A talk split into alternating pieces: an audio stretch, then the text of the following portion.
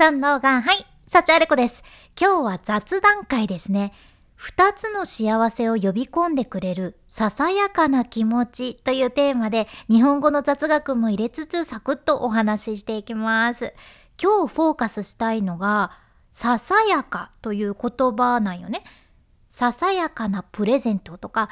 ささやかながらも幸せに暮らすとかって使われる言葉やけどこのささやかのささっっていうのは小さくて細かいことを表していてでやかの方は緩やかとか軽やか伸びやかとかのその何々である様子という意味の語尾なんよね。やけんささやかっていうのは小さくて細かい様子っていう意味になるんやけど面白いのがさなんかささやかなアリとかささやかな PM2.5 とかささやかな黄砂とか言わないですよね。もし家族がさ「もうこのささやかなゴミ全然掃除機で吸えないのよ」とか言ってたら「ささやかなゴミ」って言って すんごい違和感ありませんか？ささやかなゴミって何ですか？ってなるけどそうちゃんささやかっていう言葉って小さくて細かい様子を表すのを表すんやけどその小さいっていうのが好ましく感じられる時に使われる言葉なんよね。でも普通人間って何でも一般的には高い金額のものお金がかかるものとか豪華なものの方がいいもの良品優れてるものっていう風に捉えていてそこに私たちの幸せのイメージを重ねちゃうんよね。で例えばやっぱりめちゃくちゃお金かけたイベントとか、うん、大披露宴とか 誕生日会盛大な誕生日会とかって幸せの象徴として受け取られがちだったり、まあ、よくお金持ちの象徴としてタワマンってあるやんタワーマンションのことやけど私何年か前までね実はタワマンって言葉さえ全く知らんくてなんか多分ねアンパンマンとかウルトラマンらへんの仲間なんかなって思ってたのが 恥ずかしいぐらいなんやけど。いや最初ねなんかタワマンは実際見たらマジで大きいとかって何かの話で聞いてあ結構ゴジラぐらい大きなタワマンみたいな 強いこうヒーローを自分の中で頭の中で勝手に浮かべとって全然その人の会話の内容がわからんくてさえタワマンってなんだろう、まあ、多分自分が思い描いてるのとは違うのかなとか思ってたけど その通りで違いました。うん、まあそれは置いておいてね。そういうタワマン。タワマンじゃない。タワマン。タワマンはちょっとねヒーローっぽいけどタワマンのその高級なマンションで暮らす人とかがいたらさやっぱりあすごいですねってなるやん。うん、なんかそれが本当に幸せかどうかは分からんちゃけど一応今でも世の中ではそういうのが幸せの象徴、うん、成功の象徴としてずっとあるわけですよ。でもそれだけじゃなくって人間って実はまたそれとは別の角度の幸せを感じることもあって例えばこじんまりとお家で開いたちゃんと 誕生日パーティーバースデーパーティーがもう一生忘れられないぐらい幸せな思い出になる。一生ものの思い出になるってことありますよね。私も小学生の時あれ何年生だろう？3年生とかかな。その頃うちはもう全然お金がなくって、まあ、母が苦労してたはずなんやけど私の周りの友達がねその時の友達みんな割とお金持ちの子たちばっかりでなんでだったんだろう？あ わかんないけどそういう子が多くて。うーんお家でね誕生日パーティーを開いてだからその友達を招待し合うお家に招くっていうのが流行ってて。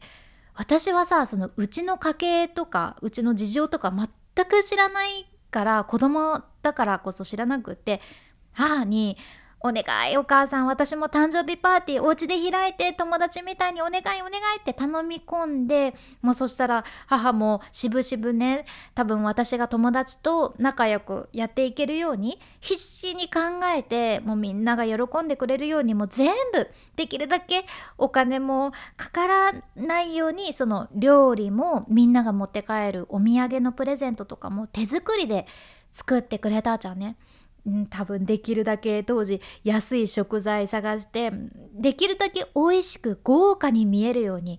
工夫してくれたじゃん。うん、私はあの母が開いてくれた誕生日パーティーが本当に忘れられなくってその時母が作った料理をみんながもうめちゃくちゃ美味しいって友達がみんなね笑顔で食べてくれたのを覚えていて、うん、なんかお母さんはその後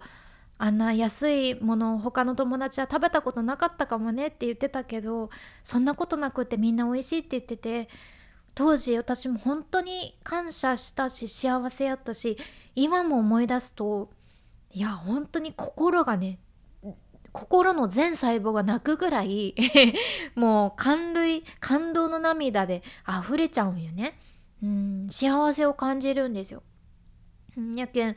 お金が全くない中でも工夫次第で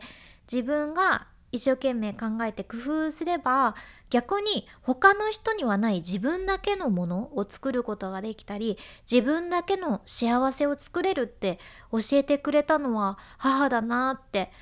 思うよね。うん、でこの今言った2つの幸せってどっちも本当に人間が幸せを感じるものと思うじゃん。うん、ただこの2つの幸せは実はどっちにもマイナス面もあって難しいけどそのタワマンハピネスの方お金持ちとか豪華なものとかの幸せってそれだけ上に行っても上に行っても上には上がいてさこの欲望っていつまでも尽きないわけなんよね。昔「紅白歌合戦」の小林幸子さんももう豪華でキラキラな衣装がさ毎年話題になっとったけどもう来年マジでどうしようかな。もうこれ以上豪華にするの無理なんですけどって絶対スタッフさんたち悩んでただろうなって 思うし、まあ、この例えが合ってるかは分からんけどでもこういったタワマンの幸せタワマン的な幸せはさらにもっともっとって欲望まみれになっちゃっていつまでも満たされなくなるわけですよ。でも一方そのこじんまりハピネスの方はゴリゴリに高みを望まない平和な感じでさ心が穏やかでいるためにはこの幸せって必要なものと思っちゃうけどよーく考えてみたら世の中のみんなもうみんなこの幸せを追い求めるとなるとさ世界から競争がなくなる。つまり活気がなくなって景気も冷え込んじゃうよね。やっぱりこれ不思議なもので人間ってさある程度競い合って反映するっていう一面があるけん。うんいや難しい。これ考えてたら頭痛くなっちゃうけどどうしたらいいんだろうなってなっちゃうけど、うん、結局一番大切なのはバランス。なんですよ。どっちかに偏りすぎずにバランスよく2つの幸せを感じながら過ごす。うん、これなんです。はい。でこの2つのどっちも感じられるのがまさに今日フォーカスしてる「ささやか」っていう言葉なんよね。ささやかって言葉を使う場面をちょっと考えてみてほしいんやけど例えばさささやかな会を開きます。ぜひお越しくださいっていうののこのささやかっていう言葉から感じられるのはさ謙遜謙遜する姿勢なんよね。いやいや本当はですねもっとこう盛大にパーッとめちゃくちゃ豪華な会を開きたいところなんですけれども自分にはできませんのでささやかな会を開きます。お越しくださいっていうそんな気持ちが乗ってるわけですよ。やけん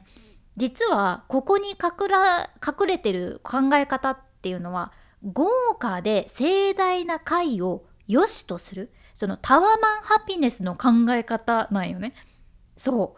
うでも最初言ったように「ささやか」っていう言葉にはその小ささが好ましいっていうニュアンスがあるけんこそいやたとえ小さくても小さい規模でもみんなが楽しめていい思い出になるパーティーになるはずですっていうそのこじんまりハピネスの考え方もこのささやかには含まれとってすごくないですか？どっちも含んでるんですそうだからささやかってちゃんと2つの幸せの考え方を取り入れつつ現代の仕組みに踊らされずにバランスよく過ごせるヒントを教えてくれてるなーって発見したんよね。なのでぜひ生きてる中で幸せってってなんだろうなーってちょっとでも悩まれた時はよかったらこの「ささやか」っていう言葉を思い出してみてください。もしかしたら最近は自分が見逃してしまっていた。うん忘れてしまっていた目の前にある小さな幸せっていうのを再認識するきっかけになるかもしれません。今回の内容もちょっとでも何かあなたの心が軽くなるヒントになればとっても嬉しいです。このポッドキャストでは海外の最新情報もシェアしていく件聞き逃さないようにフォローボタンまだ押されてないというあなた聞き逃さないようにポチッと今のうちに忘れずに押しておいてください君に幸あれではまた。博多弁の幸あれ子でした。